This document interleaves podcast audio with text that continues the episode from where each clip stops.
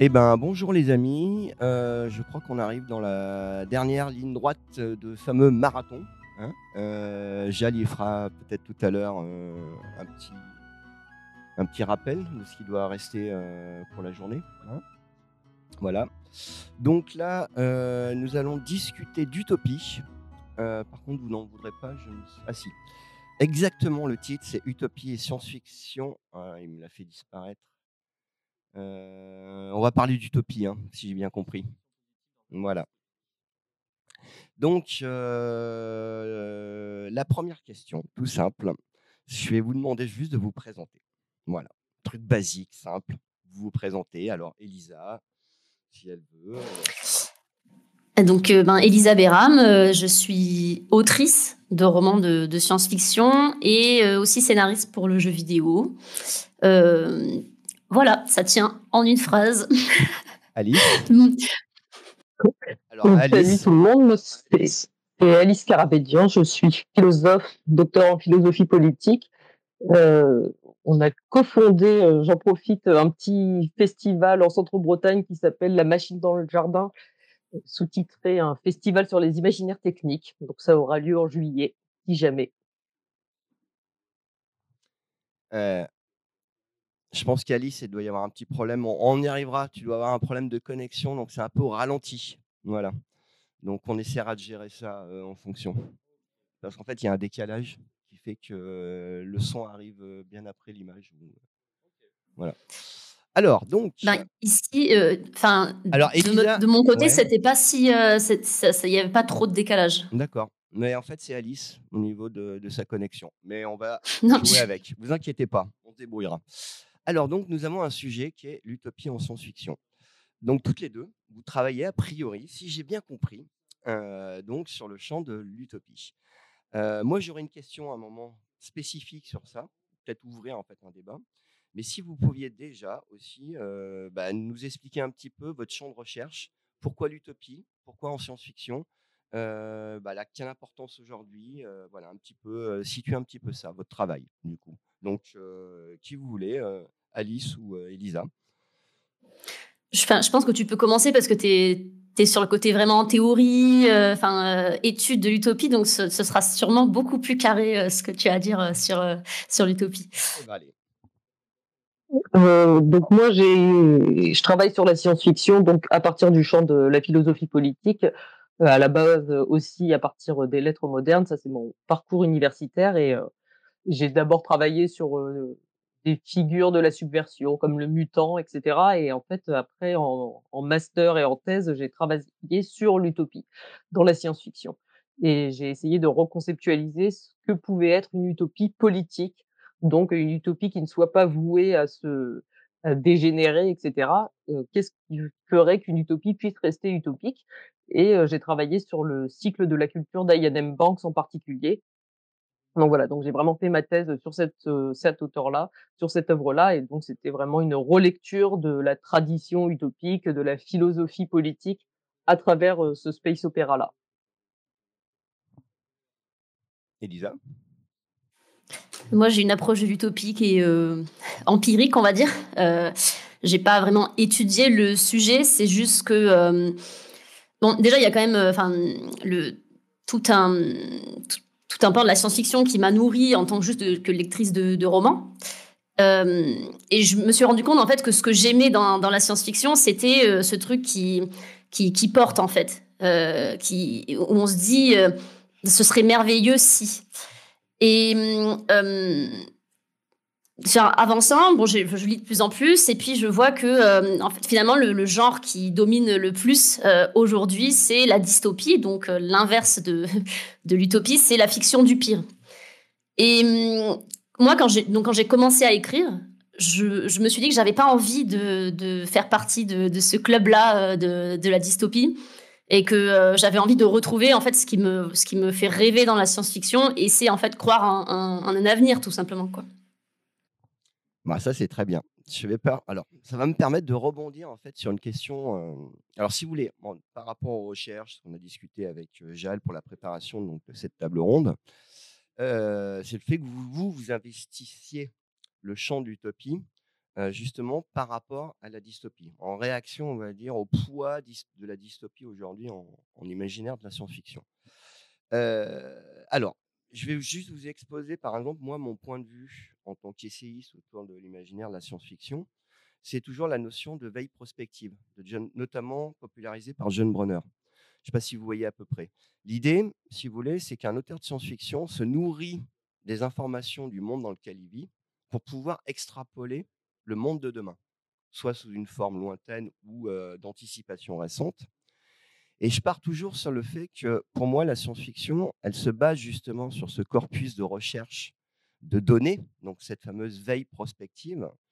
Et je pose juste la question, aujourd'hui dans un monde où toutes les données sont au rouge, où l'avenir se dessine en noir, parce que tous les indicateurs sont, sont là pour nous dire que ça va mal, comment on peut aujourd'hui envisager de travailler l'utopie en science-fiction quand toutes les données nous disent qu'on va droit vers le mur? Voilà, c'est un peu la question que j'aimerais vous poser et voir comment vous, réagissez effectivement par rapport à ça.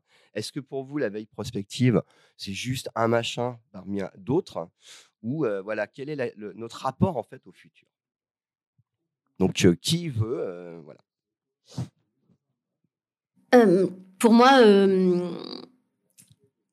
dans l'idée de, veille prospective, il y a l'idée d'aller défricher, d'aller trouver des idées nouvelles. Euh, donc, euh, la dystopie, clairement, a eu un rôle d'alerte enfin exceptionnel ces dernières décennies, très tôt. Enfin, même d'ailleurs, enfin, je sais plus quand c'est les premiers, mais c'est avant-guerre, avant la Deuxième Guerre mondiale, mais donc, il me semble. Non, Alors, je vous, dirais, je vous dirais même les dystopies, c'est dès le 19e, en fait. Les premières dystopies apparaissent dès le 19e. Mais euh, bon, ben, aujourd'hui, ok, euh, la réalité rattrape la fiction. Euh, donc, enfin, au bout d'un moment, si on veut toujours être, enfin, des défricheurs et, et trouver de, nouvelles idées, il va falloir aller chercher ailleurs parce que sinon, on va ne faire que répéter la enfin, répéter ce qu'est la réalité. Et donc, on n'est plus dans de la science-fiction, on est juste dans de la fiction.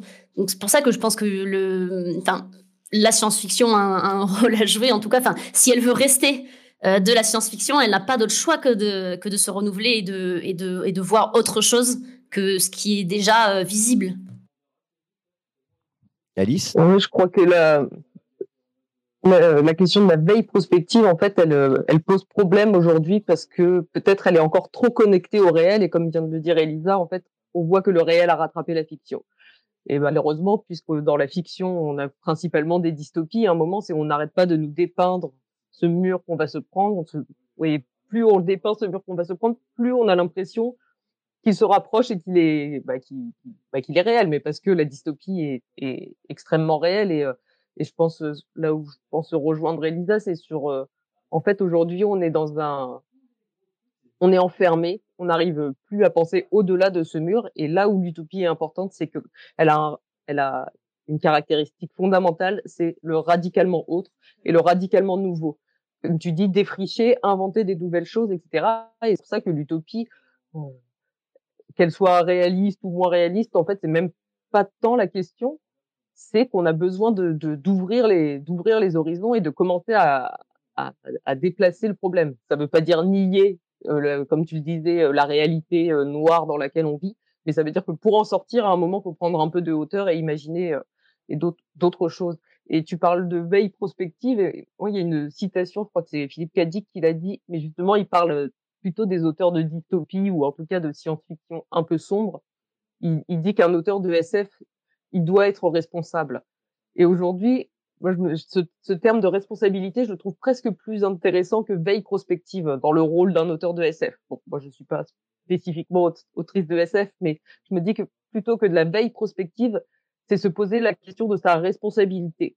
Parce qu'on sait que les imaginaires ont un impact réel, en fait, sur, sur notre façon de vivre, sur notre façon d'envisager le futur. Et du coup, qu'est-ce que ça veut dire d'être un auteur responsable aujourd'hui à partir de toutes ces données qui, qui, nous traversent, hein, scientifiques, environnementales, sociales, économiques, etc., etc. Alors pour... Je veux bien rebondir sur, sur cette question du, du mur. oui, euh, finalement, on, on, on, voit ce mur qui arrive et puis on est complètement euh, sidéré et, euh, et on fait rien. Euh, sauf qu'en fait, ce, ce, ce, qui nous terrifie, c'est de perdre euh, notre qualité de vie, enfin le monde qu'on a aujourd'hui. mais dans le monde de demain, qui sera peut-être en train de s'effondrer, il y aura des gens qui, qui, vivront et ce sera leur réalité. Et on a effectivement, on a une responsabilité envers les générations futures, parce qu'en fait, enfin, malgré le mur, voilà, il y, a des gens qui, qui, qui, qui, devront vivre. Et si nous, on se dit juste, bon, ben, de toute façon, on est foutu, euh, l'avenir est noir. Euh, ben, qu'est-ce que ça dit de nous par rapport à, ceux, à ceux qui seront là demain, quoi? Alors, moi, je vais, alors, je continue à être un peu l'avocat du diable, hein, pour le coup. Et sur la question juste de la responsabilité, de l'auteur responsable. Alors, je vais poser comme ça, hein, là aussi le, le postulat. C'est aujourd'hui un auteur qui produit une utopie, Imagine par exemple une, on va dire une utopie techno cyber, quelque chose où les gens sont connectés, où on arrange les choses. si le monde s'effondre à côté, là je parle de la crise écologique, qui est quelque chose d'indépassable, insurmontable en fait, puisque ça arrive et ça va toucher tout le monde. Est-ce que l'auteur est responsable de nous proposer une utopie dans un monde où tout s'effondre? Quelle est justement cette question de responsabilité? Est-ce que c'est la proposition qui est justement pertinente dans la manière de, proposer autre chose Mais est-ce qu'on peut, comment dire, tenir compte ou non du contexte? Alors, je voudrais juste, pour finir sur cet aspect-là, un roman, alors c'est Antoinette Richer, je crois, c'est un roman suisse et j'arrive plus à revenir le, nom. C'est un roman récent des années, 2000, des années 2010 et qui est pour moi très intéressant sur le rapport de l'utopie et de, on va dire de la dystopie, c'est qu'en fait, le roman raconte une dizaine d'années ou une quinzaine d'années après un effondrement économique, et elle nous présente en fait l'autrice tout un ensemble de, petites communautés utopiques où ils ont choisi des modes de vie un peu douces, un ensemble de choses. Et j'étais là, bon, d'accord, ok, c'est intéressant. et la grande surprise, c'est qu'à la fin du roman, cet ensemble, toute cette vision qu'elle nous présente de manière donc, de société, de groupe utopique, disparaît, s'effondre, parce qu'en fait, tout ça est rattrapé par la, la catastrophe écologique. Et que le roman finit de manière extrêmement sombre. Donc, j'ai trouvé donc, du coup ce livre très intéressant dans la mesure où elle essaie justement euh, de réfléchir sur un champ utopique, de société, de proposition, et en même temps, elle nous rappelle qu'il y a une réalité qui va être difficile à, éviter ou comment à échapper. Euh, D'accord, mais est-ce que ça valait pas le coup quand même? Malgré tout d'avoir ces poches d'utopie, même si à la fin, de, on va de toute façon, on va mourir. Enfin, lui-même à l'échelle individuelle. Donc, euh, si juste parce qu'on va mourir, euh, enfin, ça vaut pas le coup de faire des efforts, enfin, et de, d'envisager et de vouloir une société meilleure. Enfin, on n'a pas grand-chose à faire. Je pense qu'il y a aussi qu'on perçoit souvent l'utopie soit comme quelque chose dans le futur à réaliser,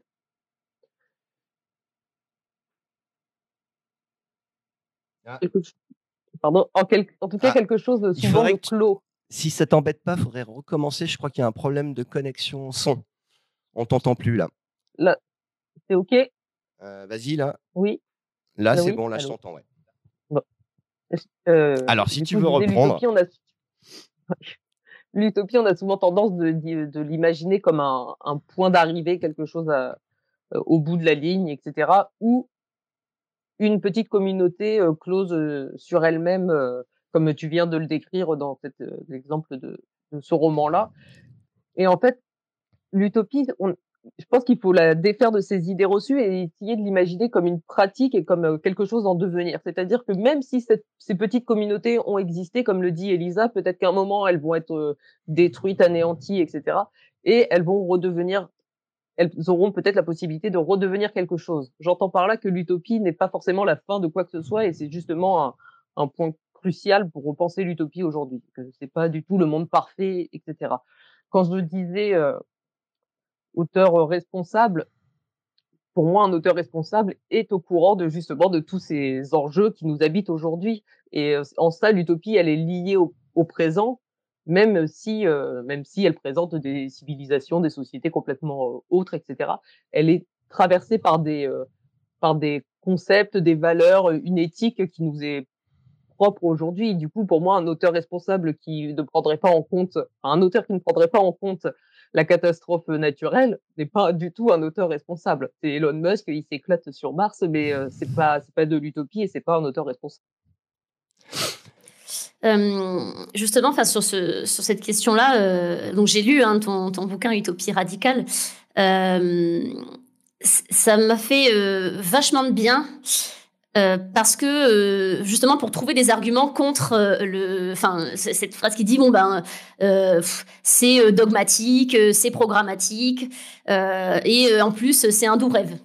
et en fait peu importe. En fait on s'en fout. C'est pas l'utopie n'est pas là pour proposer un programme à suivre de, enfin de A à Z. D'autant que, dans le contenu l'utopie, effectivement, elle ne peut pas exister puisque chacun a la sienne. Enfin, mon utopie, c'est pas, pas forcément la vôtre, euh, euh, mais c'est justement l'idée de, de faire des propositions pour aujourd'hui. Et c'est comme ça qu'on fait société, en fait. Chacun vient avec son utopie. Avant, voilà, il y a un gars, il vient avec sa dystopie. Ah oui, c'est bien votre truc, mais ceci ou cela. Mais c'est ça qui permet, en fait, de, discuter ensemble pour euh, établir des règles qui nous conviennent à tous. L'un ne va pas sans l'autre. Enfin, l'utopie ne va pas sans dystopie. Mais je pense qu'il faut dissocier le, contenu de, cette société idéale de la fonction de l'utopie euh, comme un super outil pour, euh, pour réfléchir. Quoi.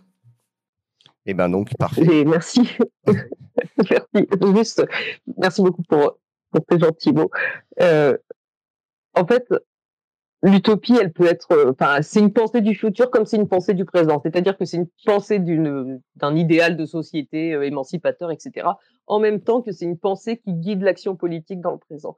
Du coup, il y a toujours l'utopie. C'est pour ça, c'est, euh, moi aussi d'un point de vue personnel, quand on se présentait tout à l'heure, je l'ai pas dit, mais d'avoir travaillé sur l'utopie, c'est, c'est déjà toucher les étoiles. Hein. c'est déjà, personnellement, c'est moi, c'est un sujet qui me, qui me fascine, mais c'est vraiment le futur et le présent compris en même temps. C'est à la fois le contenu et la forme, c'est-à-dire qu'il y a aussi la forme de, du discours utopique déjà produit du sens parce qu'il nous amène à, mais comme toute la science-fiction, alors pour le coup, utopie et science-fiction fonctionnent pareil, sur le fait de se décaler, de regarder les choses depuis euh, d'autres perspectives, etc. Donc c'est vraiment à chaque fois comment penser bah, le, le, thème, c'était révolution et science-fiction, mais euh, comment penser la révolution dans l'utopie et l'utopie dans la révolution, et non pas l'utopie comme le résultat de la révolution. Euh, peut-être pour rebondir sur, euh, sur quand même cette question qui a été un peu évitée. Est-ce qu'on peut écrire aujourd'hui de la science-fiction comme, en faisant comme si il n'y avait pas le mur? Je crois pas, puisque, enfin, on peut, par exemple, aujourd'hui, on peut plus écrire de la science-fiction comme elle était écrite dans les années 50-60 avec tout un, délire, euh, enfin, euh, complètement euh, techno, très technophile. Enfin, là, le, progrès technologique va nous sauver. Bah, ce serait pareil, on pourrait pas écrire ce genre de science-fiction aujourd'hui. Hum, donc, pour moi, toute la question, enfin, quand j'écris, c'est de faire un compromis entre ce que j'imagine être mon monde idéal et la réalité. Euh, je prends l'exemple du premier jour de paix qui est sorti euh, donc en, août. Ça se passe à la fin du siècle. Euh, bon ben évidemment, je peux pas faire abstraction de la pente descendante sur laquelle on a l'air d'être. Et, donc ça se passe en, en 2098 après des décennies d'exode, de guerre climatique. Malgré tout, l'idée c'est de montrer que, enfin l'humanité n'est pas condamnée, que c'est possible en fait de, de vivre dans une société euh, capable de résoudre ces conflits de manière euh, pacifique, euh, etc. Donc voilà, c'est toujours tirer le, fil entre le monde idéal et le monde plausible, on va dire. Parce que je pense qu'il y a une des caractéristiques qu'on oublie souvent quand on pense à l'utopie, mais tu as raison, en fait, c'est sa part critique. L'utopie, si elle n'est pas critique, en fait, bah, ce n'est pas, ce n'est pas de l'utopie, et elle est critique du réel qui lui donne naissance, et de la même façon qu'elle, euh, si elle veut survivre, elle doit être aussi critique envers euh, elle, ses propres failles, etc. Et ce qui, ce qui fait que c'est l'utopie, c'est pas le doux rêve qui va nous enfumer et nous faire euh, le pur divertissement qui va nous faire oublier les catastrophes dans, qu'on vit, quotidiennement, etc. C'est pas du tout le but de l'utopie. Au contraire, c'est d'éveiller un regard critique là où d'autres formes de science-fiction parfois n'ont pas ce regard critique. Et je pense que c'est Enfin, il peut pas y avoir d'utopie sans part critique. Alors, du coup, j'étais en train de me dire, on parle depuis tout à l'heure de dystopie, d'utopie. Est-ce qu'une des deux a envie de, comment dire, de rappeler tout simplement, c'est aussi par rapport au public, qu'est-ce que c'est la notion d'utopie au départ? De quoi elle est née? Voilà, juste ce petit rappel en fait, parce que vous allez comprendre après sur quoi je vais rebondir aussi. Donc, si quelqu'un a envie de, voilà, une des deux a envie de, de, nous rappeler un petit peu la racine de l'utopie, euh, de son objectif, de son but, de, sa fonctionnalité. Euh, je me lance. Bah, l'utopie, c'est donc un néologisme qui a été créé par Thomas More en 1516. Euh, et il a, il a inventé ce mot qui veut donc dire à la fois le bon lieu et le non-lieu. Parce qu'en grec, utopos, ça veut dire non-lieu, mais ça peut se lire aussi eutopos, le bon lieu. Donc, il a créé ce, néologisme. Mais souvent, on oublie que le texte de Thomas More, en fait, il a un, long sous-titre qui est l'utopie ou la découverte d'une nouvelle île et du meilleur gouvernement? Je fais quelque chose comme ça, à peu de choses près. Et ce texte, en fait, il est composé de deux parties. Il y a une première partie qui où l'auteur se met en scène, se met en scène en train de discuter avec des amis sur la politique en Angleterre, etc. Et il y a un personnage de fiction qui arrive, qui est Raphaël Itlodé, qui est un personnage qui revient donc d'un voyage sur cette île inconnue qui est Utopie. Et on a souvent l'impression que l'utopie, justement, ça va être que la description de la société meilleure, etc. Alors que Thomas More, à la base, il a vraiment créé ce dispositif narratif qui est de faire pénétrer la réalité, enfin, entremêler la réalité et la fiction. Et c'est un point super important, je pense, pour repenser l'utopie aujourd'hui. Parce que justement, on lui a dit, on lui a reproché d'être déconnecté du réel. Or, dès l'invention du terme, elle était, euh, elle partait du réel, elle partait vraiment du réel. Donc ça, c'est pour le mot utopie. Après, dystopie, bah, c'est littéralement le mauvais lieu. Et souvent, on a l'impression que anti-utopie, dystopie, contre-utopie, on les emploie souvent pour le même, euh, dans le même sens, moi, j'aime bien faire la distinction, du moins entre dystopie et, et anti-utopie.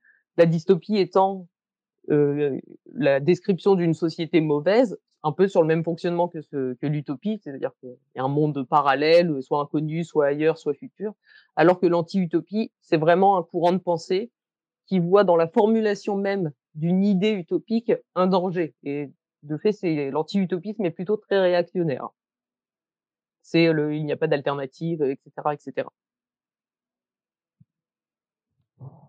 Elisa, non? Pas de commentaire Moi, je, non, je n'ai rien à ajouter. Donc, ce qui est intéressant, voilà, par rapport à cette notion d'utopie, il y a quelques années, avec André-François Ruot, l'éditeur des Moutons électriques, on a rédigé un ouvrage sur l'histoire de la science-fiction. parce que, alors, avant d'aborder ça, de votre point de vue, est-ce que la science-fiction se nourrit plus de dystopie que d'utopie? Point d'interrogation. Ben, je pense que ça, revient à ce que je disais tout à l'heure, ça dépend des époques. Euh, il y a eu Aujourd'hui, c'est très très euh, dystopie, euh, que ce soit en littérature ou dans les films, euh, etc. Mais il y a eu quand même, encore une fois, cet élan du progrès technologique qui a nourri une science-fiction ultra positive. Mais je n'ai pas compté tous les bouquins, donc je ne saurais pas dire lequel a dominé à quel moment. Mais c'est vrai que, enfin, en tout cas, aujourd'hui, on a l'impression que la dystopie domine parce que c'est aussi ça qui est mis en avant. Peut-être que, enfin, bon, c'est aussi ça qui est publié. Je pense que si on regarde le catalogue euh, des éditeurs, euh, il y a quand même euh, vachement de d'œuvres, voilà, qui qui pareil. je parle encore des bouquins, mais j'ai toujours de, décaler parce que je pense trop aux bouquins. Mais pas dans le jeu vidéo. Dans le jeu vidéo, on a un problème, c'est qu'en fait la dystopie, finalement, c'est un super bon ressort ludique. le, parce que ben, on se met sur la gueule etc donc euh, il y a une difficulté à dépasser euh, la violence et le conflit euh, comme un, ressort narratif aussi d'ailleurs et ludique fondamental. Et au-delà de la forme, enfin, paradoxalement, je pense que la SF, qui produit majoritairement des dystopies, paradoxalement, je pense qu'elle se nourrit d'utopie. Parce que la dystopie, comme je le disais tout à l'heure, n'est pas le contraire de l'utopie. La dystopie, en fait, elle porte malgré tout un discours utopique. C'est-à-dire qu'elle va lancer des personnages qui vont essayer de s'émanciper, etc., dans un dans un monde totalitaire ou autoritaire, selon les selon les dystopies. Et ces personnages portent de l'utopie dans le sens où ils veulent transformer une société injuste. Et dans leur action, ils portent déjà d'utopie. Le problème, c'est que dans ces textes ou dans ces jeux vidéo ou dans ces films, on n'a jamais l'étape d'après. On n'a jamais le portrait fait de l'utopie que portaient ces personnages. Donc, paradoxalement, la dystopie, même par rapport au, réel, qu'elle critique, elle critique des, des tendances, etc. Paradoxalement, je dirais qu'elle a quand même une visée ou une portée utopique parce qu'elle critique des choses et parce qu'elle propose même même comme on dit en dehors des pages, même en sous-entendant en fait. Quand on dit telle chose n'est pas n'est pas bonne ou, est, injuste, on sous-entend que telle autre serait plus juste. Donc même dans la dystopie, en fait, on peut trouver des brèches d'utopie. Mais bon, on se rend bien compte que en fait, c'est pas c'est pas suffisant. Mais je pense que la raison pour laquelle, enfin, on parle, enfin, les auteurs euh, écrivent pas l'après, c'est parce que c'est difficile. enfin, je sais pas si c'est, il faut, il faut imaginer en fait quelque chose qu'on ne connaît pas.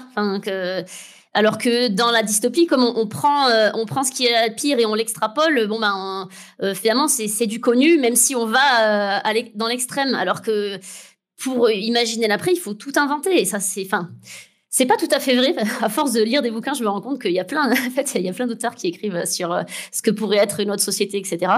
Mais euh, ça demande euh, plus, je, pense, plus d'efforts d'aller chercher ces, informations-là pour, pour, imaginer un, futur, il y a, aussi finalement plus de liberté à écrire de l'utopie qu'à écrire de la dystopie. Mais du coup, ça, pose le problème que tu soulèves exactement. C'est-à-dire que d'un coup, on est pas à la page blanche enfin, elle n'est pas tout à fait blanche puisqu'elle est quand même habitée par euh, par les choses qui nous habitent euh, nous autres, mais euh, mais je pense qu'elle permet plus de liberté. Mais en effet, il faut avoir le courage de la saisir. Alors, je reviens donc sur l'ouvrage qu'on avait écrit avec André-François Ruot. C'est quand justement on est parti sur l'idée. tout à l'heure, je vous ai parlé de veille prospective, le côté un peu, voilà, il faut tenir compte du réel pour pouvoir concevoir le monde de demain. Mais en même temps, une, des idées qu'on défend, c'est que la science-fiction, elle est fille de l'utopie. Et que quand tout à l'heure, Alice parlait donc de, de la première d'Utopia de Thomas More, qu'on a travaillé sur le livre, on a fait une petite filiation jusqu'au fameux livre L'an de 2440 de Jean-Sébastien Mercier, roman de 1783, euh, et qui est le premier roman en fait à faire basculer l'utopie dans le futur. C'est-à-dire que la logique de présenter une société qui serait meilleure par rapport au monde dans lequel il vit, c'est la, en fait c'est la première œuvre qui projette dans le futur. Et nous on partait sur le fait donc du coup que l'utopie est une des racines essentielles de la science-fiction. Euh, et donc derrière tout le débat qu'on peut avoir autour de les contre-utopies, euh, les dystopies, le fait que la science-fiction s'est toujours nourrie d'utopie. Qu'est-ce que vous en pensez? Oui, je suis d'accord. Oui, je pense. Euh, enfin, bah, en fait, ouais. Donc, ouais, je, vais encore me répéter, mais mais il y a cette idée d'être porté vers l'avenir. Enfin, c'est euh, l'idée de projeter l'humanité euh, dans, dans, le futur. Euh, ben ça, ça nous permet aussi d'aller un peu contre enfin l'idée de notre mort et donc il y a pour moi forcément dans puisqu'on on, imagine un avenir de toute façon on a l'espoir que, l'humanité existe dans cet avenir et c'est déjà pour moi un, souffle utopique il y a aussi dans la filiation Utopie euh, SF, il y a en effet il y a ce déplacement spatial euh, de chez Thomas More qui devient un déplacement temporel euh, chez dans l'an 2440.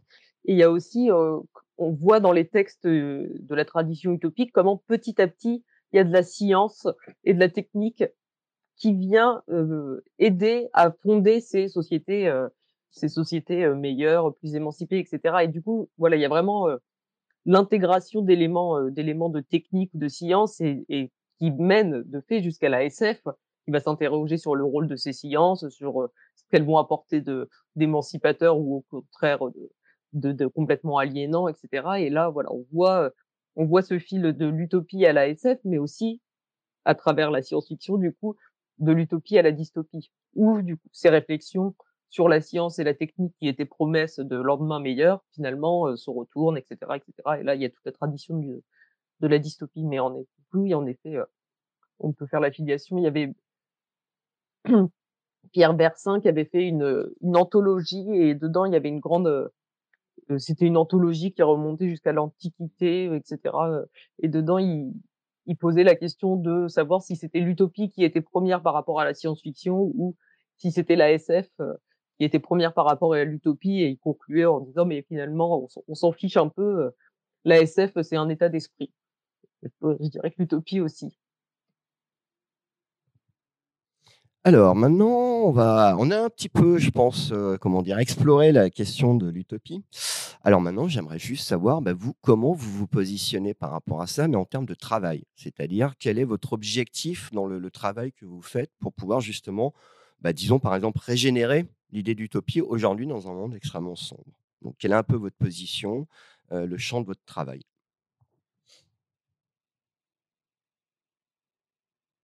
Il y a un temps de réflexion, je vois.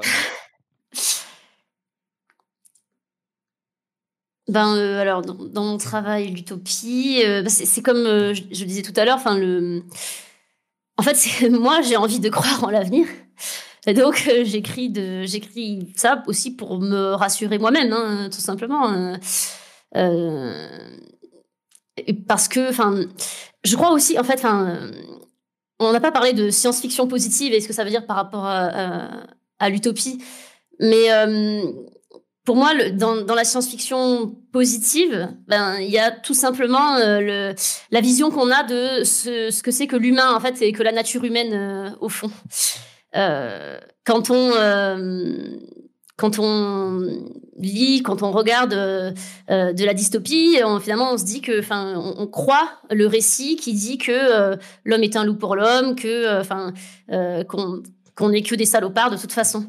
et c'est la position inverse que j'ai envie d'avoir. je parlais d'œuvres de science-fiction qui, m'ont porté quand j'étais jeune. Je pense à Fondation d'Asimov, en fait, c'est pas présenté comme de la science-fiction positive, et ok, donc au début, il y a un déclin de, milliers d'années euh, qui est euh, attendu.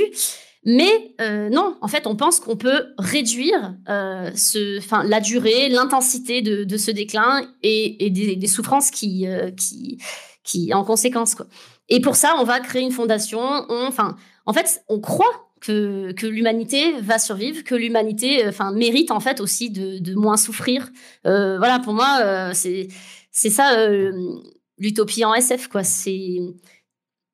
Et c'est ça que j'ai envie de travailler. Ah, alors après, toujours encore avec cette histoire de monde plausible aussi, donc euh, donc euh, c'est alterner les recherches sur euh, ce que pourrait vraiment être le futur et ce que je voudrais qu'il soit. Voilà. Qui vient de me permettre de faire un lien que je n'avais jamais fait entre Asimov et Fondation, là comme tu dis, où la Fondation sert à réduire euh, ce, cette période de, déclin de l'humanité, et Donna Haraway, la philosophe, qui justement parle de l'anthropocène et que il faut pour créer des aires de refuge, etc. Il faut rendre le job, ça va être de rendre l'anthropocène le plus court possible.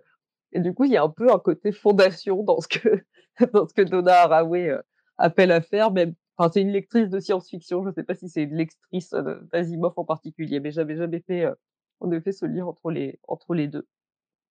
Après, ce, que, ce qui est, pour répondre à ta question, ce qu'est l'utopie pour moi, enfin, en fait, ça m'a, enfin, j'ai travaillé sur un cadre conceptuel.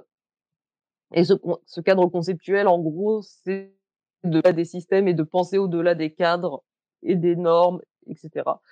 Et c'est, du coup, c'est quelque chose que, voilà, moi, c'est des lunettes que je me mets à chaque fois que je travaille, à chaque fois que je prends une œuvre, etc. J'ai ce cadre conceptuel, je porte ce cadre conceptuel et j'essaye d'analyser les choses par rapport, bah, principalement, comme on le disait tout à l'heure, enfin, moi, j'ai découpé des, espèces de caractéristiques dans l'utopie et ça va être la part critique, la part de, création, donc de, de nouveautés radicales aussi. Et c'est, enfin, voilà, c'est, disais un état d'esprit, c'est vraiment, même si je devais travailler sur un sujet qui n'était pas l'utopie, l'utopie me servirait à travailler sur, sur, sur ce sujet-là. Et est-ce que tu peux nous parler un petit peu plus de ton travail autour du cycle de la culture? Parce que moi, ça m'intrigue bien et j'aimerais bien que, voilà, tu puisses nous, nous, évoquer un peu, parce que déjà, la série est géniale, très pertinente, très intéressante. Et donc, un petit peu, qu'est-ce que tu en as euh, capté de, tout ce cycle? Donc, comme je le disais, j'ai fait ma thèse dessus et euh, lire Banks, ça m'a fait le donc INM Banks, ça m'a fait le même effet que lire 1984 quand j'avais 14 ans. C'est-à-dire un truc euh, complètement complètement fou, euh, enfin à du l'autre pareil, vraiment un, comment on dit une claque. Euh, et donc je l'ai fait, j'ai fait cette thèse en philosophie politique, donc c'était assez rigolo quand même d'être à l'université, de travailler sur du space opéra, qui est assez rigolo quand même en philosophie politique et avec des voilà dans, dans, dans le space opéra de Banks, les vaisseaux sont dirigés par des, des intelligences artificielles. En fait, les vaisseaux sont un peu les corps de ces intelligences artificielles super super puissantes et elles choisissent leur leur nom et elles ont des noms complètement improbables. Il y en a c'est ma fête et je danserai si je veux. Il y en a une autre c'est euh, esprit dans la folie. Euh, quelque chose comme ça. Enfin bon, c'est que des noms euh, complètement absurdes. Et donc la culture, c'est une société, euh, bah, pour le coup, enfin vraiment utopique dans le sens où c'est un bon lieu pour toutes et tous, qu'importe d'où vous venez, qu'importe votre forme, qu'importe si vous êtes un drone, une plante ou un humanoïde. Et vraiment, c'est une, c'est à partir de ce, de la culture en fait que moi j'ai créé ce concept d'utopie radicale que qui a donné ce, petit essai qui est sorti il y a deux ans maintenant. Mais c'est vraiment dans le, dans dans le cycle de la culture que j'ai essayé de poser cette question qui semble bête, mais qui, qui est pourtant, je pense, très importante quand on s'interroge et qu'on s'intéresse à l'utopie. On s'interroge comment on écrit de l'utopie, c'est de savoir comment une utopie peut rester utopique et justement éviter tout, toutes les critiques qu'on qu'on a pu qu'on a pu lui faire. Et euh, de deux principales caractéristiques. Pour moi, dans une utopie, pour qu'une utopie euh, soit radicale, faut qu'elle s'interroge sans cesse sur sa relation d'une part à l'altérité, parce qu'on a l'image de cette utopie refermée sur elle-même euh, à l'image de l'île, hein, et que du coup il n'y a plus d'altérité, euh, qu'importe ce qui se passe au dehors, un peu comme le roman dont tu parlais tout à l'heure de ces petites communautés qui n'ont pas fait attention au changement climatique. Non, une utopie, quelle est sa relation à l'altérité? Qu'est-ce qu'une utopie ouverte sur l'altérité? Et la relation, le deuxième point, c'est la relation au conflit. Parce qu'on s'imagine qu'une humanité parfaite, c'est une humanité, il n'y a plus jamais de conflit, il ne se passe plus rien. Mais sauf que le conflit, et c'est très différent de la guerre ou même de la violence, mais c'est la capacité aussi à se confronter à quelque chose d'autre, à d'autres paroles, etc. Et du, coup aussi à se faire, euh, s'il y a du conflit, on bouge encore. Il y a encore du mouvement, on s'adapte, etc. Et donc c'était vraiment les deux les deux points, l'utopie, le, le conflit et l'altérité, comme deux axes qui permettent de penser l'utopie aujourd'hui. Le tout évidemment au sein de la fiction et en rapport avec le réel, c'est-à-dire le rapport à l'altérité au sein de la culture, par exemple. Alors là, c'est complètement excentrique hein, chez Banque, c'est très drôle, mais aussi le rapport à l'altérité que la culture entretient avec notre réel. C'est pour ça, souvent, voilà, on pense l'utopie soit comme le programme, soit comme le portrait de la société parfaite, etc. Mais en fait, non, il y a sans cesse un jeu, évidemment, comme toute œuvre, hein, par ailleurs, entre, entre le, contenu qui est fait, la forme que ce contenu prend et les effets sur la réalité. Je rebondis sur cette question du conflit de l'altérité. je disais tout à l'heure que la, violence, ça fait un bon ressort narratif évidemment, quand, euh, enfin, euh, euh, une bagarre, tout de suite, ça met, ça met l'ambiance. mais je pense qu'une une erreur qu'on fait en fait en, en, pensant l'utopie ou la SF positive, c'est que ça va être chiant parce que il va rien se passer. Mais donc, comme tu disais, en fait, c'est pas c'est pas l'absence de conflit. En fait, c'est juste une manière, une autre manière de les voir, de les gérer. voilà, il, y a toujours de la contradiction, il y a toujours des différences, et c'est ça qui fait, qui fait notre richesse en fait, hein, de, en tant, en tant qu'humain. Et je pense que c'est revenir vers, vers cette idée aussi que la différence, c'est pas un problème, c'est à l'inverse, c'est une solution. C'est oui, c'est très important parce que ce que tu dis parce qu'on on a l'impression, enfin, on voudrait, l'idée voudrait qu'une société parfaite ce soit quelque chose de très homogène, de très uniformisé. Et en fait, on voit bien que ça, l'homogénéité et l'uniformisation, en fait, ce sont typiquement les images de la dystopie. Alors comment on fait pour qu'une utopie ne soit pas dystopique C'est au contraire, c'est parce que on pense la pluralité, on pense, comme tu le dis, le conflit, etc., etc. Et c'est euh, c'est aussi une façon de penser de la narration et de l'histoire au sein de ces, de ces sociétés-là. Et pas du tout à chaque fois de, rabattre sur l'idée de perfection, sur l'idée d'idéal, etc. Mais comment on rend vivant une utopie? Vaste question. Alors, petit commentaire parce que justement, par rapport à l'ouvrage d'Alice, moi j'ai utilisé de mon côté, si tu veux, pour la question de l'utopie, toujours deux, deux exemples, qui est Simon du Fleuve d'Auclair, qui est une bande dessinée des années 70, et Nausicaa de Miyazaki, mais en particulier le manga. Et là, en fait, quand je suis tombé sur ton ouvrage, j'ai eu ma réponse sur ces deux mots-clés, effectivement, qui sont altérité et conflit. Parce que mon idée, quand je défendais l'idée d'utopie en science-fiction, c'est justement que dans Simon du Fleuve, ce sont des communautés de retour, retour à la Terre, puisque c'est typiquement années 70. Mais il évoque le fait que ces communautés apprennent aussi à vivre avec les pillards. C'est-à-dire comme, si tu veux, ils assimilent les pillards comme des sauterelles. Et donc, il faut vivre avec. Quand il passe, il passe. on se met à côté, on attend qu'il soit passé, puis après on continue. Et je trouvais ça vraiment justement intéressant, de même que chez Nausicaa, la vallée du vent, c'est le fait qu'il y a le rapport à l'altérité, au monde extérieur, c'est-à-dire que c'est une utopie qui n'est pas coupée du reste du monde, et en même temps ils sont confrontés au, conflit. Donc je, trouvais justement, c'est pour ça que je t'ai posé la question, l'usage, l'emploi des deux termes altérité et conflit, je pense que c'est vraiment quelque chose de super important. Euh, si vous avez envie de répondre là ou de faire un commentaire, euh, voilà. Sinon. Euh je pense c'est important en fait parce que en tout cas j'ai frôlé vers la, philosophie politique mais en tout cas dans la tradition de la, de la pensée utopique, on a souvent l'impression que l'utopie, c'est la fin de la politique. C'est-à-dire qu'il n'y a, a plus rien, il plus rien ne se passe et plus, euh, plus rien à gérer parce que la politique est entendue comme gestion, justement, comme administration de, euh, de, de, la, de, la, vie en, en commun. Et, euh, et, en fait, tout le travail, ça a été de montrer en quoi l'utopie pouvait rester politique. Encore une fois, en son sein, en tant que société, comme si on a analysé cette société comme si elle existait vraiment, mais aussi politique vis-à-vis -vis de nous. Parce que comme on le disait tout au début, euh, l'utopie c'est pas juste un, enfin c'est pas regarder un dessin animé des bisounours en fait ça n'a pas du tout les, mêmes effets. Euh, l'utopie elle est elle est politique parce qu'elle rentre en conflit avec nous parce qu'elle nous elle nous propose des façons de transformer la, la société etc etc et euh, je sais plus trop où je voulais en aller mais voilà. Moi non plus.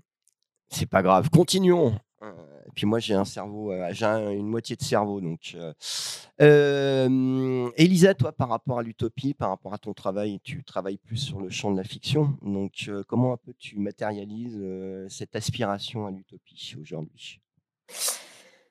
Bah, justement, par le conflit et l'altérité, dans, dans, le, dans le premier jour de paix, là, donc mon, deuxième roman, euh, on explore différentes échelles du, conflit et de la violence. Euh, il y a l'échelle euh, individuelle, donc l'idée de pouvoir dépasser sa propre violence et quels peuvent être les outils pour, pour, pour faire ça, avec un, personnage qui est un, vieillard qui en Colombie, qui a vécu toute sa vie en fait dans la violence et qui, qui est dans un village rongé par la vendetta et qui en fait il fait le pas de côté et il dit, mais en fait, j'en ai ras le bol. Et il va euh, faire des constructions en coquillage euh, sur la plage. Euh, il y a l'échelle locale avec un personnage qui va de communauté en communauté pour résoudre des conflits et trouver des solutions à des problèmes. C'est un personnage qui est appelé un émissaire. Et il y en a plein, plein, plein dans, le monde. C'est ça l'idée de, c'est de montrer que en fait, c'est ça, que je, ça que je voulais dire tout à l'heure. dans, dans l'idée de, fin, de, des, poches d'utopie, il y a un problème qui est qu'il n'y a pas de vision globale. Enfin, y a pas, on n'a pas l'impression que à l'échelle de l'humanité, on pourrait, on pourrait s'en sortir.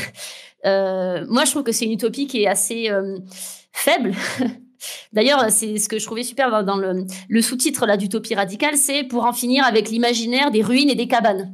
C'est-à-dire que finalement, enfin, soit euh, tout est détruit, soit bon, il y a quelques quelques clampins euh, avec leurs tentes euh, qui, vivent ensemble, youpi youpi, et effectivement, bah, ils peuvent être rattrapés par la réalité. donc, dans, ce que, j'ai voulu écrire, c'est une utopie à l'échelle de, la planète. Et donc il y a cette, euh, cette dimension hyper importante de, euh, en fait, de considérer que, que, la résolution des conflits c'est un, un sujet de société qui mérite en fait qu'il y ait des gens euh, qui passent leur journée à, faire ça. ça existe aujourd'hui. Enfin, on voit qu'il y a des associations de, de communication non violente. Enfin, il y a des il y a des petites initiatives, mais on considère pas que c'est un, un un fait de société, enfin un problème de société, euh, si bien que souvent quand on a des problèmes, euh, on va à la gendarmerie, alors que la gendarmerie n'est pas forcément euh, le, médiateur dont on a réellement besoin dans une situation donnée. Alors, à ce propos, mais j'ai pas, j'ai pas pris le bouquin. Et dans, à la fin du, du premier jour de paix, il y a une petite bibliographie. J'ai lu pas mal d'essais, etc., pour me renseigner sur le sujet de la résolution des conflits auxquels je ne connaissais rien du tout. Et euh, il y en a un qui s'appelle Le conflit n'est pas une agression, que je trouve euh, vraiment euh, hyper, hyper intéressant, qui part des, conflits individuels et qui, qui aussi va extrapoler et faire des, des rapprochements avec des conflits internationaux. Et c'est cette vision que j'avais dans, dans mon bouquin, c'est-à-dire que je voulais montrer toutes les dimensions et toutes les échelles du conflit, pour aussi que, en fait, voilà, que ça devienne concret. Euh, donc, au moment où j'ai commencé à écrire euh, ce livre, je connaissais rien du tout à la, résolution des conflits. Et, en fait, la paix, c'était pour moi bah, ce truc, euh, cet idéal inatteignable, une utopie, quoi. Et à force de lire sur le sujet, je me suis rendu compte qu'en fait, pas du tout. c'est un, un processus, qu'il y a plein de manières d'agir, enfin voilà, encore une fois, à toutes les échelles. Et, euh, et, quand on commence à lire sur le sujet, en fait, la paix devient beaucoup plus accessible. Euh, cette idée, en fait, que euh, qu'un conflit, c'est des, différences qui, enfin, des différences d'opinion qui, qui, voilà, qui qui se percutent. c'est, enfin, ça ouvre vraiment l'esprit. Au moment où, on est soi-même confronté à des conflits, eh ben, on a une nouvelle manière de les approcher qui est hyper, hyper passionnante. C'est ça que j'ai voulu mettre un peu dans dans ce roman-là. Et euh, bon, je sais plus du tout où j'en suis là, mais euh, j'espère que ça répond à la question. Oui, oui, oui, oui. Euh, d'ailleurs, euh, du coup, attends, avec mon moitié de cerveau, oui, voilà, par rapport à l'utopie. Tout à l'heure, on évoquait le fait que vous évoquiez le fait, toutes les deux. Il y a un côté radical dans l'utopie, une manière de concevoir une société qui serait vraiment autre. mais est-ce que l'utopie, euh, ou du moins appréhender l'utopie, passe nécessairement par des choses vraiment révolutionnaires. Est-ce que le fait, par exemple, d'un retour à la terre, une communauté agro-pastorale euh, qui vit en harmonie avec la nature, n'est-elle pas aussi de l'ordre de l'utopie? Euh, Voilà. La question est de savoir, l'utopie doit-elle vraiment entraîner une réflexion profonde sur le changement ou peut-on aller puiser aussi dans des formes déjà qui existent ou qui ont existé et qu'on puisse revitaliser, par exemple.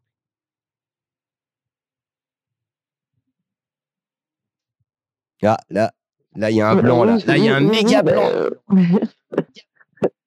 bien sûr, enfin, si, je pense, et puis c'est. Enfin, c'est peut-être celle dont on a le plus d'exemples par ailleurs, c'est des utopies qui font qui font du retour à la terre, etc mais même dans les textes, euh, dans, dans des textes de la tradition utopique. Après, euh, moi, travaillant sur la science-fiction en particulier et cherchant ce qui est politique et révolutionnaire dans la SF, je me dis que la SF, comme on parlait de liberté tout à l'heure, permet tellement de choses, permet d'imaginer tellement de choses qu'on peut qu'on peut ouvrir les vannes et un peu lâcher les fauves. En fait, c'est des fauves qui qui se promènent dans les robinets. Mais l'ASF permet de d'avoir des terrains d'expérimentation qui ne sont pas ceux du réel. Alors après, ça n'empêche pas d'essayer de, faire des choses utopiques dans le réel à son échelle, bien entendu.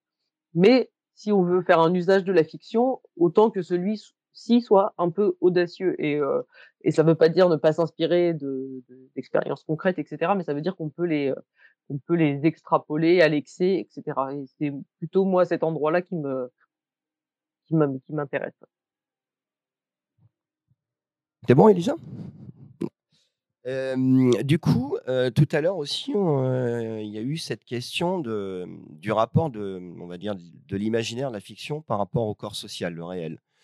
où à un moment a été dit, il y a un impact, c'est-à-dire que l'imaginaire a un impact sur le, on va dire, le comportement du corps social. Moi, je suis assez sceptique sur ce, sur ce rapport-là. Mais est-ce que vous pouvez ben, revenir un peu sur la question, exposer un peu votre point de vue là-dessus et voilà, nous renvoyer sur le fait que est-ce que l'imaginaire a vraiment un, pouvoir, pas un pouvoir, mais un effet d'influence sur le comportement social et bah, éviter par exemple des crises? De toute façon, tout récit a un pouvoir sur le réel. Après, c'est le, crédit qu'on lui donne qui va faire qu'on croit que donner des petits, des petits papiers, ça permet d'obtenir des biens. C'est un récit.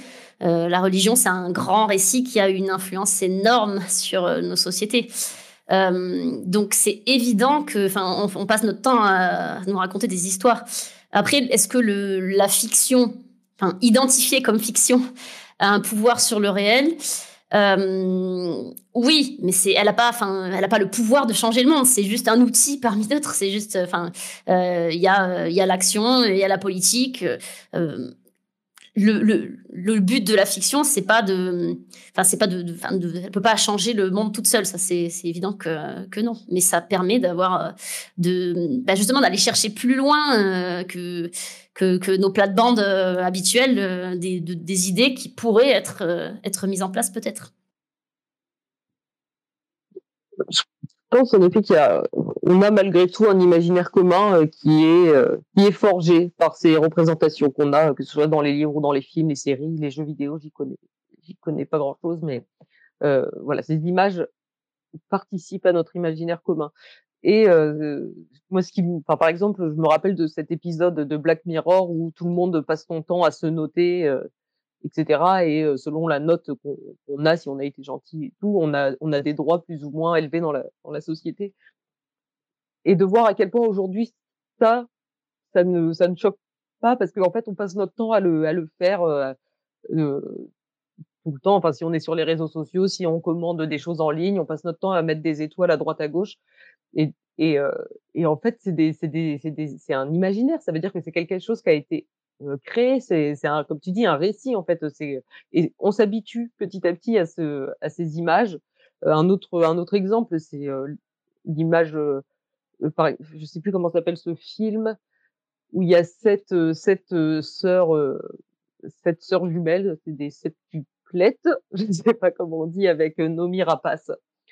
dans un monde où les femmes n'ont le droit de faire qu'un seul enfant. Je sais plus si ça vous dit quelque chose. Je crois que c'est Seven Sisters, hein, le, titre. C'est ça, voilà. Simplement Seven Sisters. Alors le sujet du film, c'est que on n'a plus le droit de faire qu'un seul enfant par famille, mais sauf que ça se passe dans un dans un monde complètement autoritaire où la violence policière va de soi. Alors moi, je me dis, bah, dans le film, la question de la violence policière n'est pas tant que ça interrogée. Et ben, c'est des choses pour moi qui rentrent dans qui rentrent dans les dans les dans les cerveaux, mais tout tout surtout dans les films en fait, toutes les représentations elles de dystopie, elles sont toujours conformistes. Ça représente toujours la même chose et c'est jamais vraiment interrogé du pourquoi on en est arrivé là, pourquoi ça se passe comme ça, pourquoi euh, divergente on a décidé de faire des, des... peut-être que c'est le cas dans le livre, hein, mais pas dans le film en tout cas, pourquoi on décide de faire une société de caste, etc. Et en fait, oui, moi je pense que le si, le, s'il ne transforme, si une fiction ne transforme pas directement le monde, à force d'être répétée, à force d'être visualisée, bah, elle finit par le faire parce que ce sont ces images qu'on imprime et c'est ces images qui semblent aller de soi. Donc la violence policière, les sociétés de caste, etc.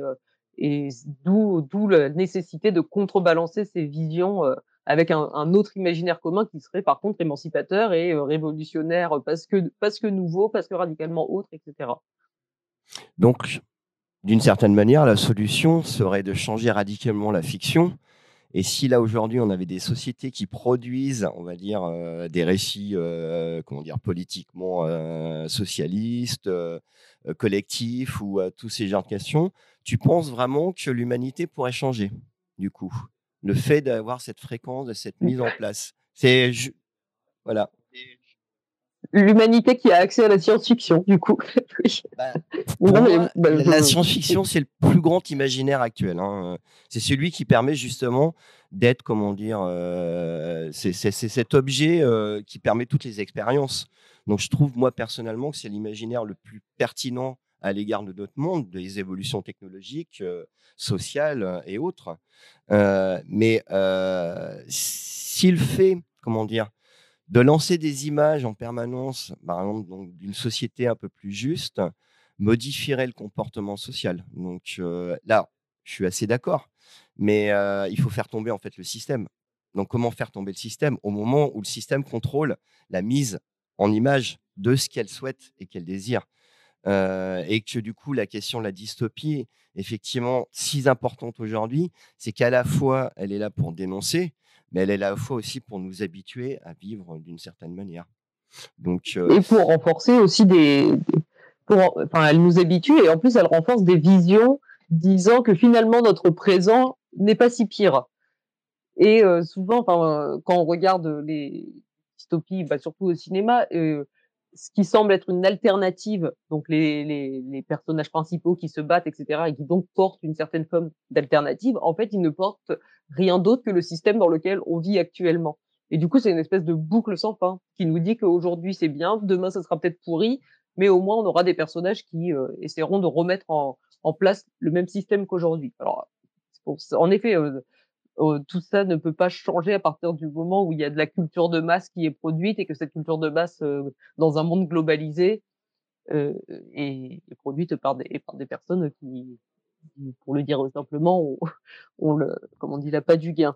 c'est sûr, mais ça veut dire qu'en face, il faut, il faut, il faut, enfin, il faut pas laisser la science-fiction au, au, seul, au seul dystopie grand public, par exemple je pense que c'est le job du Festival des Intergalactiques, c'est celui d'Elisa, enfin, c'est notre job. Et je pense, enfin, d'ailleurs que, et, en fait, finalement, dans la, dans la production culturelle, euh, bon, bien sûr, là, ça, peut être utile à un système en place, mais il y a aussi une grande part de, de, mimétisme, quoi. Euh, c'est-à-dire qu'il commence à y avoir euh, un peu de, un peu de dystopie, ça marche. Ah bon, c'est ça qui marche, on va en faire plus et plus et plus.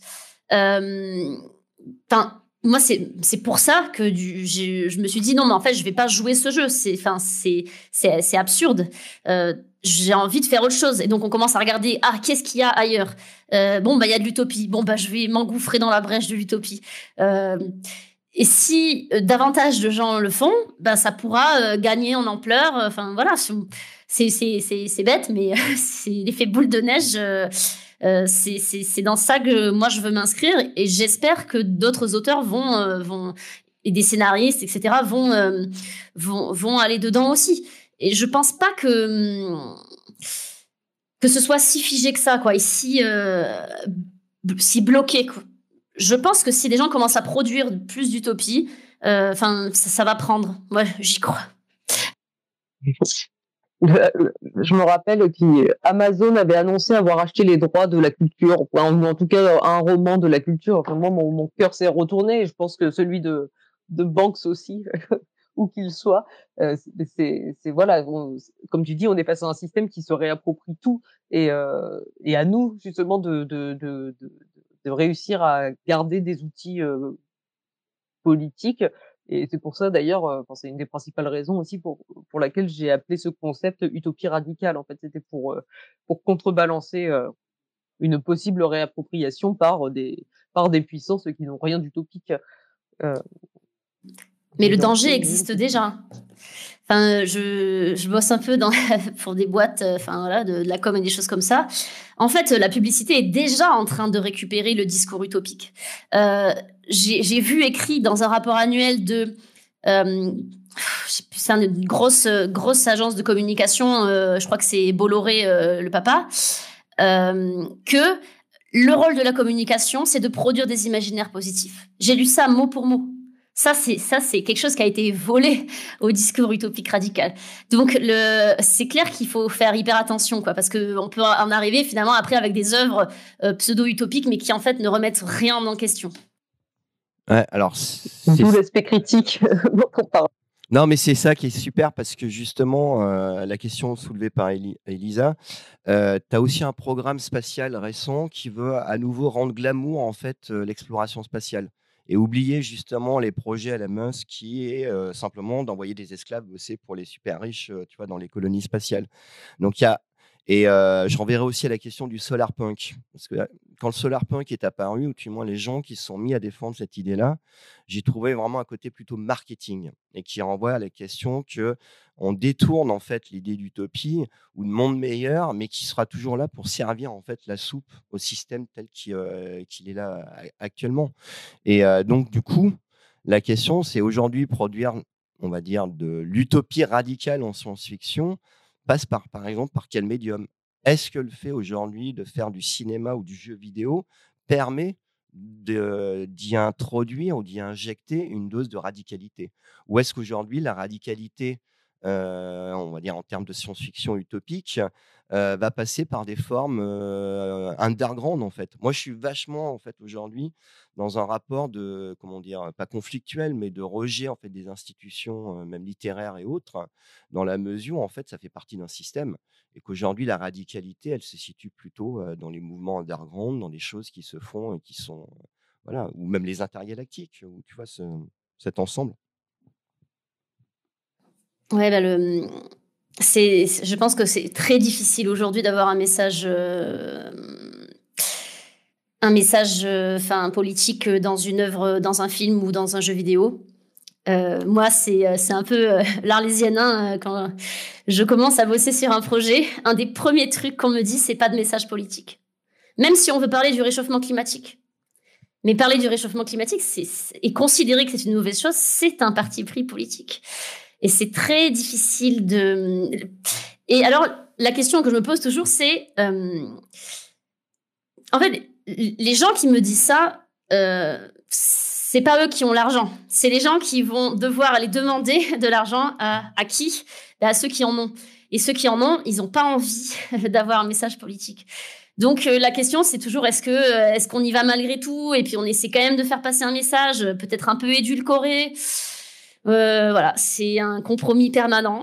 Euh, mais moi, je ne pense pas qu'il faille abandonner euh, le terrain du, cinéma ou du jeu vidéo pour cette raison. Enfin, je, voilà, je, crois que voilà, même le moindre petit message est, est important à passer. Mais c'est sûr que c'est c'est assez dur à vivre. Je crois, enfin oui, je pense que la, finalement la littérature, c'est là où il y a encore le plus de liberté et où on peut se permettre le plus de radicalité parce que c'est moins rattrapé euh, par ces logiques marchandes, etc. Il y a un exemple, moi, qui m'avait euh, de science-fiction, soi-disant politique, mais qui m'avait choqué, c'était le Black Panther, euh, le deuxième, le deuxième opus. Je sais pas si vous l'avez si vous l'avez vu, mais c'est ça présente donc une utopie euh, d'un d'un pays euh, fictif euh, d'Afrique très technologisé, qui semble assez assez juste, émancipé, etc mais le et qui par ailleurs pour le coup on voit à quel point une œuvre de fiction peut avoir des effets sur le réel parce que quand le Black Panther numéro 1 est sorti enfin ça ne s'était jamais passé euh, comme ça dans les salles de cinéma euh, pour la question de la visibilité des personnes noires euh, racisées et tout enfin ça a été une une bombe. Donc ça on peut pas lui lui enlever cet effet positif euh, de, du, du, premier film. Mais le deuxième, ça joue donc sur cette même chose. Donc ça présente des, des personnages, en plus, on va dire que c'est un peu féministe parce que le, le deuxième opus, c'était principalement des personnages euh, principaux qui étaient des, des personnages féminins, super badass, la scientifique, la, la reine super powerful, enfin bon, vraiment des personnages auxquels on a envie de s'identifier. Mais par contre, outre ce discours euh, plutôt émancipateur sur les identités, on va dire, le discours euh, sur euh, le colonialisme et euh, politique en général, mais c'était la catastrophe, c'est-à-dire que la morale du film, c'est parce que le, méchant, en fait, c'est un peuple qui s'est fait coloniser et voire exterminé par par les blancs d'Amérique latine, quelque chose comme ça. Ils se sont réfugiés sous l'eau, je crois. Et c'est donc eux les méchants qui veulent se venger des blancs, qui veulent avoir une réparation. Et du coup, les, les personnages du, j'ai un, je sais plus comment ça s'appelle le pays, le pays de, de, Black Panther. Enfin bon, les personnages Wakanda. se retrouvent. C'est le Wakanda. Wakanda, voilà. Wakanda se retrouve à se battre contre ce qui devait être à la base des frères et des sœurs colonisés, mais non, en fait, c'est les, les vilains colonisés qui, qui sont les méchants et le Wakanda veut faire la guerre contre ces personnes-là parce qu'il faut quand même pardonner aux blancs. Donc le discours était quand même assez fou. Et, et bon, c'est, je trouvais ça assez choquant, surtout surtout qu'on est à une période où on n'arrête pas de parler de wokisme et de je sais pas quoi. Donc d'un côté, ça coche la case représentation positive de, de, de, de, personnes noires ou racisées, mais de l'autre, par contre, sur, euh, sur le, la responsabilité des Blancs euh, dans, un monde globalisé, sur le colonialisme, l'esclavage, etc. Bah, alors là, non, chute, n'y touchons pas. Quoi. Et ça, je, l'avais trouvé que c'était un des exemples les plus, les plus forts, tant, euh, tant il avait pu faire du bien sur cette question, et tant sur d'autres, il était catastrophique. Quoi. Donc oui, le cinéma a des effets politiques, mais, mais, par contre, c'est une industrie euh, de laquelle on peut pas attendre euh, grand-chose, je crois. Alors, c'est marrant, parce que le coup du Wakanda, on en a parlé hier sur une table ronde sur Outrage et Rébellion. Et on a évoqué, euh, qui a notamment évoqué d'autres films Marvel et d'ici, Aquaman, où justement dans Aquaman, si mon souvenir est bon, le méchant veut en fait sauver euh, les océans de l'exploitation humaine. Et Aquaman dit oui, c'est bien, mais bon, quand même. Et, et, là, pour résumer, on pourrait effectivement ramener au fait que Hollywood, de manière générale, et notamment Marvel ou Disney, sont très forts pour essayer d'avoir un double discours en fait. Et que, là, et que personnellement, moi, le Wakanda ou Black Panther, c'est très gentil de mettre des personnages noirs, mais ça ne changera rien à la réalité de la condition noire aux États-Unis notamment. C'est juste, oh mais regardez, on est cool, on est sympa, euh, on, vous met ça en avant. Et effectivement, après, tu as le discours qui est épouvantable autour là, de, ce groupe de, survivants euh, qui ont subi un génocide, qui veulent se venger. Et en même temps, on leur tape dessus en disant, non mais quand même, quand même. Donc, euh, et alors du coup, je rebondis sur la question du Wakanda. Parce que le Wakanda, qui est une vieille création donc de comics Marvel, euh, imagine tout simplement une techno-utopie au sein de l'Afrique. Euh, parce que c'est vraiment ça le concept de départ euh, au niveau du personnage de Black, de Black Panthers. Et ça m'a toujours laissé aussi un petit goût, pas amer, mais d'interrogation, de scepticisme, dans la mesure où, par rapport à l'Afrique, continent qui a été colonisé, martyrisé, surexploité, euh, et ben là en BD, on nous fait une sorte de techno-utopie, comme quoi, voilà, un groupe d'Africains serait au 21e siècle et vivent euh, les bienfaits d'une technologie dans une société parfaite. Et je voulais donc du coup vous poser la question du rapport à la technologie. Est-ce que l'utopie est conflictuelle à l'égard de la technologie ou est-elle complémentaire? Moi, j'ai tendance souvent à voir euh, l'introduction technologique comme étant quelque chose de plutôt néfaste, négatif à terme. Mais bon, je voudrais vous poser la question par rapport à ça, ce rapport-là. je pense que le, fait de déjà à Hollywood de présenter une, une, utopie techno techno en Afrique, ça peut avoir une fonction euh, euh, parce que ben, l'Afrique c'est un gros marché et notamment un marché en devenir. Et euh, Google est à fond à câbler. Enfin, le Gabon, par exemple, ils font des expérimentations euh, de justement de, de, de, faire des, sur à l'échelle d'un État de faire euh, de, de, créer en fait cette espèce d'utopie technologique. Donc euh, le film peut avoir une fonction de enfin de, de, présenter comme quelque chose de, positif. Après sur la question de, de la techno, moi je, passe souvent pour une techno réac. Ça m'est arrivé en sur une table ronde de, parler de, de la radio comme d'une technologie hyper hyper efficace, peu coûteuse, etc. et on m'a dit, bah, vous voulez retourner à l'époque des cavernes, etc. je pense que c'est quelle technologie et pourquoi faire? Enfin, c'est bon. Il y, a ce terme de low tech, alors qui est aussi un peu instrumentalisé maintenant, donc on ne sait plus quoi dire.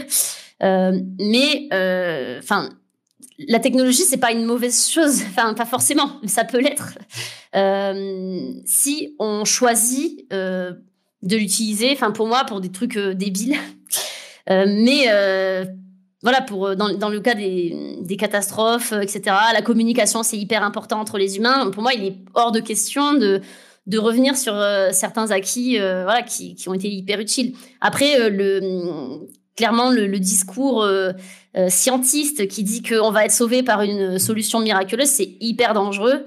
Euh, ça, c'est évident. alors qu'aujourd'hui, on doit plutôt revenir à, une forme d'humilité. quoi. on se fait dépasser par notre système Terre. Enfin, là, on se rend compte qu'il va nous arriver des, broutilles. Et on se dit, non, mais vous inquiétez pas, on va tout, on va tout regarder toutes les données qu'il y a autour de la planète, on va tout maîtriser, tout va bien se passer. Enfin, je j'en doute. Euh, notamment, enfin, il y a un super, un super bouquin, l'événement anthropocène à l'envers, euh, qui, qui parle du 19e siècle et comment au 19e siècle le charbon a été présenté comme une solution pour lutter contre la déforestation. Parce qu'à l'époque, donc, on faisait cramer du bois euh, à fond et il y avait d'énormes problèmes, enfin des, des, des, montagnes complètement ratiboisées avec euh, des gros problèmes d'ensablement, des, du coup des, estuaires, des fleuves, notamment euh, la Garonne, si je me trompe pas. Oui. et on s'est dit ah ben c'est super, maintenant on va aller chercher du charbon dans le sol et puis tout va bien se passer ben en fait finalement on se rend compte que, non, il y a d'autres problèmes. Donc euh, euh, c'est un peu dangereux de, penser qu'il va y avoir une solution miracle, euh, notamment avec la transition énergétique. donc dans ce bouquin, il dit aussi un truc hyper intéressant, c'est qu'il n'y a pas de transition énergétique, il n'y a que des additions. le, le, nucléaire n'a pas remplacé le charbon, il s'est additionné. Et, de la même façon, l'éolien, le, etc., ne, ne, ne, remplace pas, il s'ajoute. Euh, sans cesse. Donc, euh, donc euh, bon, voilà, je sais plus pourquoi je disais tout ça, mais la techno ah oui, la technologie, un peu, mais pas trop. oui, bah oui, parce que hum, juste une petite remarque.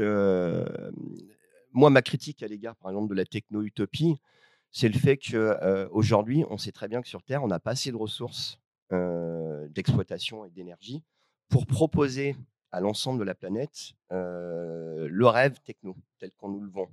On est sur des astéroïdes quand même. Il doit y avoir quelques petits minerais. Mais oui, mais on, revient sur la question que d'envoyer des gens dans l'espace, c'est pas non plus une solution. On est dans la question de l'addition. De la, et, et, surtout, on sait très bien les conditions sociales que ça va générer. prenez le cas d'Expanse, la série. on sait très bien qu'on va là aussi basculer dans la notion de dystopie euh, parce qu'il est question d'exploiter des gens pour, euh, pour toujours euh, le, bien, le bien-être en fait d'un groupe minoritaire. donc moi, voilà, la question de la, tech et quel usage on peut en faire aujourd'hui par rapport à, on va dire, à une approche utopique radicale? comment gérer la technologie? Quelle place on va lui donner? Est-ce que c'est un objet émancipateur? Est-ce que c'est un objet justement plutôt de, comment dire de, de, de, domination? Ou est-ce qu'on peut trouver un juste équilibre dans l'emploi de, la tech quoi? Alors, moi, en sachant qu'on n'a pas assez de ressources. Je pense qu'il y a deux choses déjà. Est-ce que la technologie telle qu'elle est, euh, telle qu'on la connaît aujourd'hui, pourrait nous amener à l'utopie? Et là, je vous rejoins complètement tous les deux. C'est-à-dire non, puisque c'est une technique qui est née dans un monde injuste, capitaliste, globalisé, euh, etc., aux mains de quelques puissants, etc. Donc cette technique-là, euh, non, le technosolutionnisme pour lutter contre le changement climatique, je n'y crois pas non plus. D'autant que voilà, enfin, ça pose la question aussi des ressources, la question de l'accès, entre qui et qui, etc. Après, la question de la technique au sein de l'utopie, pour moi, c'est pas du tout excluant. C'est-à-dire qu'une utopie peut tout à fait être technique et technologisée, mais dans ce cas-là, se, se, pose la question de quelle technique et quelle technologie. Et c'est pour ça que chez Banks, ça m'a vachement intéressé parce que lui, il dépasse, il dépasse un peu ce problème dans un monde qui n'a plus aucune empreinte sur des environnements vivants, etc. Du coup, il n'y a plus de problème de ressources. On est dans un monde où tout le monde a accès à tout. Il n'y a pas d'injustice, il n'y a pas de domination, il n'y a pas de, de comment on dit, d'esclavage ou de crise sociale, etc. Donc, du coup, il nous permet d'imaginer une utopie très hautement technologisée, limite délirante, mais voilà, mais du coup, c'est assez détaché de nous cette question qui serait de est-ce qu'une technique aujourd'hui pourrait nous amener à l'utopie? En soi, je pense, pense pas que ça apporterait la solution, mais pour autant, je ne la rejetterai pas forcément. C'est-à-dire que je pense qu'il faut être technocritique plutôt que technophobe et que de fait, en fait, la technique, on vit avec. Pour le, pour le, enfin, à, plein d'échelles différentes. Hein. Il ne s'agit pas de parler que des smartphones ou je sais pas quoi, mais à plein d'échelles différentes, on a on a besoin de la technique. et je pense aussi que et c'est pour ça que je parlais tout à l'heure au tout début, je parlais d'un festival qu'on a monté. Enfin, c'est la deuxième édition cet été sur les imaginaires techniques. C'est parce que en fait la technique et la technologie, ça nous fait peur, on n'y connaît rien. C'est des objets qui semblent très lointains de nous alors qu'on en subit les effets, soit positifs, soit négatifs, tous les jours. Et, c'était un. Enfin voilà, il nous semblait important de re-questionner cette place de la technique dans dans notre vie, que ce soit enfin via les sciences humaines ou via, pour ma part, la, la science-fiction. Mais dans ce sens-là, je pense que l'utopie, la techno-utopie du Wakanda, mais peut-être que je me trompe, et en dehors des personnes qui l'ont quand même appelé Black Panther pour en faire quelque chose qui politiquement a été anti-Black Panther, c'est quand même assez, ils sont quand même assez fortiches. Euh, mais en tout cas, dans Wakanda, j'ai l'impression qu'ils ont une sorte de, je sais plus, c'est une plante ou un minerai. Euh, ils ont un minerai, ça. Ils ont, euh, ils, ont des mines avec un minerai. Un minerai spécial, super. Évidemment, la question des ressources. Donc ça pose aussi la question des ressources, même si c'est rutilant présenté dans le film. Sur cette question de, la techno, ça me fait penser à, une chose. Je regardais une, je sais plus, c'était une conférence de je ne sais même plus qui, qui disait que plus un objet euh, technique est, complexe, et, moins l'utilisateur a besoin de, comprendre comment il fonctionne pour l'utiliser. C'est le cas par exemple de nos smartphones. En fait, on n'a aucune idée de, enfin, bon, à part ceux qui bossent dedans, mais on, a ce truc qui fait plein, de, plein de fonctions, mais on peut pas savoir comment il marche, on peut pas le réparer nous-mêmes. Euh, il y a un bouquin que, que j'ai lu récemment, que c'est euh, Reprendre la terre aux machines de l'atelier paysan. C'est la question de, euh, dans l'agriculture, comment redonner aux agriculteurs, aux paysans, le pouvoir en fait sur, sur, leur, sur leur métier. Parce qu'aujourd'hui, on a des machines qui coûtent des centaines de milliers d'euros, qui forcent à s'endetter. c'est c'est un monde complètement dingue, quoi, l'agriculture.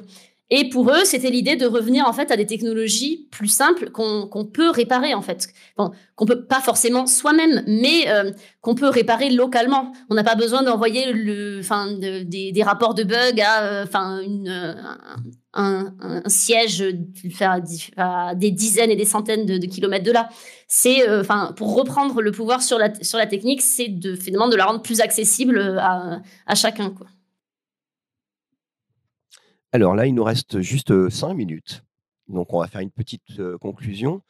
non, mais disons, voilà, la question, c'est juste vous, aujourd'hui, dans la, on va dire, dans la notion d'utopie radicale, quelle est pas, je vais pas dire la bonne formule, mais du coup, est-ce que c'est l'humain qui prime au final, si on veut aujourd'hui concevoir de l'utopie radicale? De l'humain, je parle de l'humain. Ah, vous m'entendez plus? On n'a pas entendu. Vous m'entendez là? C'est bon là? Ouais, ça a coupé juste un peu au milieu. Euh, non, mais c'est Jal, il, essaie de me. Euh, non, alors donc du coup la question c'était aujourd'hui euh, pour finir, conclure sur l'idée de qu'est-ce qu'aujourd'hui l'utopie radicale? Est-ce que c'est l'humain qui prime? Puisque là on a évoqué la question de la tech. donc vous là aujourd'hui, qu'est-ce que vous pourriez me dire s'il y avait une bonne formule? Ou qu'est-ce qu'il faut qu'on fasse? Qu'est-ce qu'il faut qu'on mette en avant pour justement bah, faire la promotion de l'utopie ben, quand on pense science-fiction, on pense science dure, on pense à la physique, etc. Peut-être qu'il faut remettre un peu de sciences humaines dans la science-fiction. puisque la, voilà, si la, technologie, la science s'est montrée enfin faillible et pas forcément performante pour, enfin là pour résoudre notre problème, euh, la solution doit être trouvée ailleurs. Donc peut-être que, enfin, en tout cas, voilà, c'est forcément, je défends ça. C'est un peu euh, ce que je dis dans le premier jour de paix. C'est euh, il y a plein, il y a tellement de choses à explorer. Enfin, d'un point de vue, psychologique, social. C'est j'ai envie que la science-fiction, elle, elle aille dans cette direction-là. Après, bon, quand on pense à encore une fois fondation, la enfin comment ça s'appelle, la psychohistoire, c'est de la sociologie quelque part.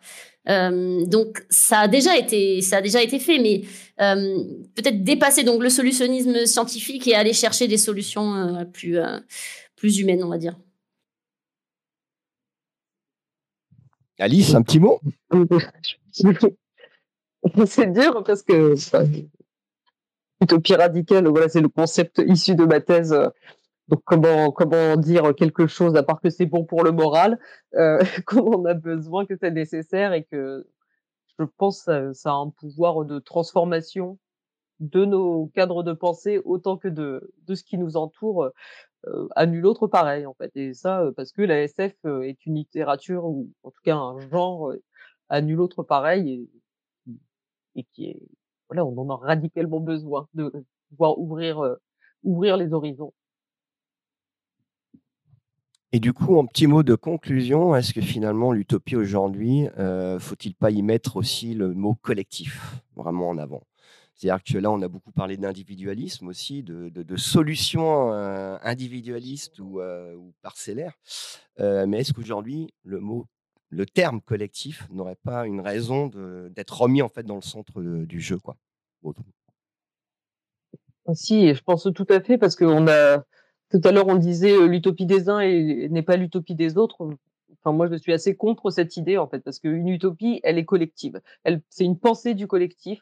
Ça, c'est le philosophe Miguel Abinsour qui a beaucoup travaillé sur l'utopie, qui, qui le dit de façon un peu plus beau, mais enfin voilà, l'utopie, c'est une pensée du collectif, et en fait, l'utopie, ce n'est pas du fantasme personnel. Quand on s'intéresse, quand on veut écrire de l'utopie ou produire de l'utopie, forcément, on a une visée euh, collective et d'émancipation parce que si euh, c'est pour euh, tyranniser ses petits camarades là on est on est d'accord on n'est plus dans dans l'utopie.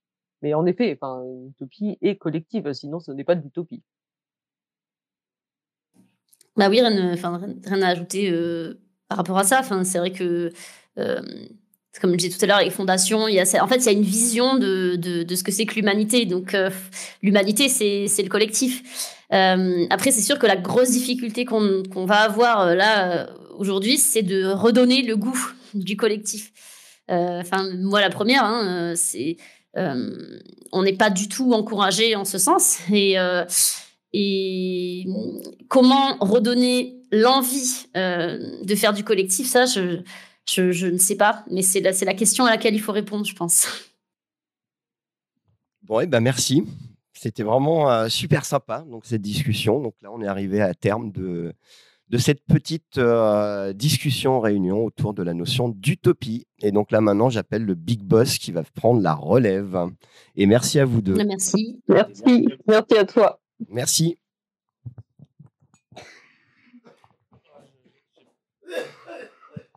J'ai juste changé de micro.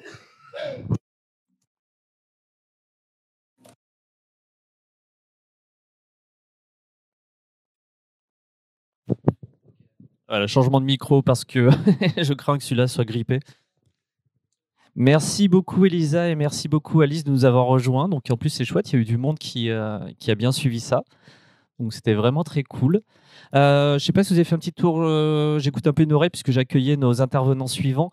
si vous avez fait une petite, un petit point sur votre actualité à venir. Eh ben, faites, dites un petit mot sur ce qui s'annonce de votre côté pour les mois, jours qui viennent. En plus, j'ai dit que je le ferais alors. Ah. Euh, le, le, jeu vidéo sur lequel j'ai bossé là pendant plusieurs années s'appelle Terra Memoria. Euh, et il est demain, dès demain, dans le euh, Steam Next Fest. Donc oui, il y a de l'actualité. Voilà, Terra Memoria. Et c'est un, un jeu avec des vibes rétro, JRPG, voilà, et jeu d'aventure. Et, Et on pourra trouver ça édité à quelque part, on pourra le trouver à des endroits particuliers? Alors, il doit sortir euh, normalement au, printemps, pas encore de date, mais il sera dispo sur euh, PlayStation 5, sur, euh, je veux pas dire de bêtises, donc sur, euh, sur PC, sur, sur, sur, sur Switch, et peut-être ailleurs, mais je ne connais pas le, le truc par cœur. Ah, voilà, de toute façon, si on veut suivre ton actualité, je rappelle que donc la programmation euh, est disponible sur le, bah, la page programmation de ce marathon. On a mis les liens de- d'entre vous en- d'entrée-le. Euh, tout simplement. Donc voilà, n'hésitez pas à suivre euh, Elisa sur les réseaux. Elle est aussi euh, taguée sur, euh, sur Instagram. Tout, tout le, tout le tout team. On a, on a bien fait notre travail normalement. Et toi, Alice, du coup? Et moi, j'ai, en train de travailler à la publication euh, de mon texte sur euh, Ian M. Banks. Euh, coup, je ne sais pas encore trop quand ça va arriver. Pas, pas tout de suite, mais euh, bientôt. Et euh, aussi, voilà, ce festival qu'on organise, euh, qui mêle théorie, fiction, pratique sur les imaginaires techniques à Mélionec, dans les Côtes d'Armor, et c'est le 26, 27, 28 juillet. Et ça devrait être sympathique. Bah oui, il, fera, il fera beau, vous êtes, vous êtes quasiment sûr d'avoir un peu un beau temps, etc. Contrairement aux intergalactiques où on se prend un peu trop la flotte depuis quelques années. Eh bien écoutez, merci à toutes les deux. Moi j'ai préparé pour l'émission suivante et merci d'avoir pris du, du temps pour nous accompagner sur cette émission en tout cas. Ben, Merci à vous. Merci beaucoup, c'était super. Merci. Salut. Ciao